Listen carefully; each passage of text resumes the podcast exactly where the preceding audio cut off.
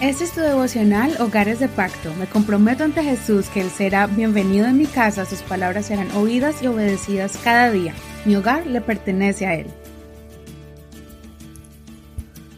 Febrero 4. Corbán, evadiendo mis responsabilidades. Marcos 7. Se juntaron a Jesús los fariseos y algunos de los escribas que habían venido a Jerusalén.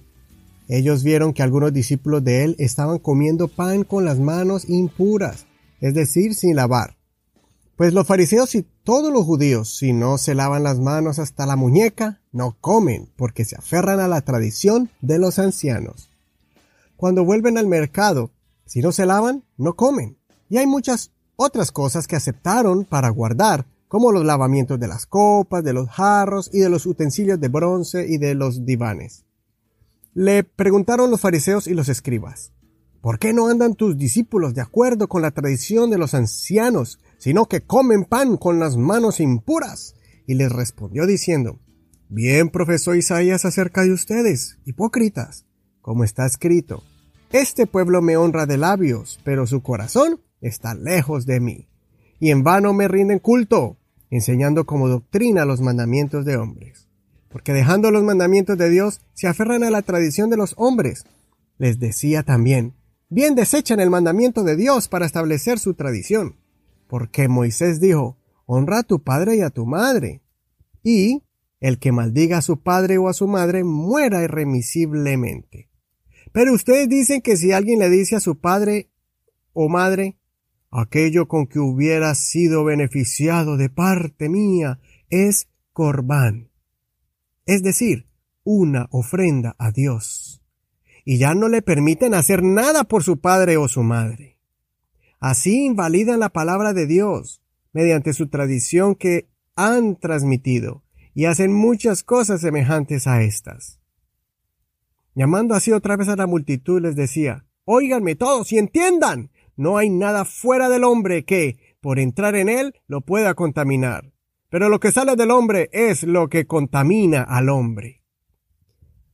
Los líderes religiosos de ese tiempo estaban preocupados porque los discípulos del Señor no guardaban las tradiciones que habían aprendido de los antepasados, y una de ellas era lavarse las manos. Pensaban que si no lo hacían podían pecar contra Dios. Y aunque hoy en día sabemos que lavarse las manos es importante, eso no tiene nada que ver con la impureza del corazón o, del alma. Esa es una práctica para cuidar la salud, pero no tiene nada que ver con lo espiritual o con los mandamientos de Dios. El problema aquí era que ellos reemplazaron la palabra de Dios por las costumbres que convirtieron como si fueran de Dios. En este caso, ellos decían que todo lo que uno diera de ofrenda al templo, eso reemplazaría la responsabilidad de ayudar con el cuidado y sostenimiento a los padres. La Biblia dice, honra a tu padre y a tu madre, pero en ningún momento estaba escrito que practicaran corbán.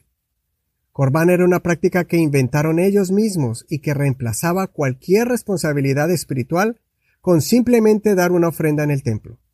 Y eso es peligroso porque uno mismo se cree la mentira. Tengamos cuidado, jóvenes, de evadir nuestra responsabilidad como hijos, obedeciéndolos y honrándolos. Si eres alguien que participa en la iglesia, y tienes un cargo o una función en el ministerio de tu congregación, eso es algo muy bonito y te animo para que sigas sirviendo al Señor.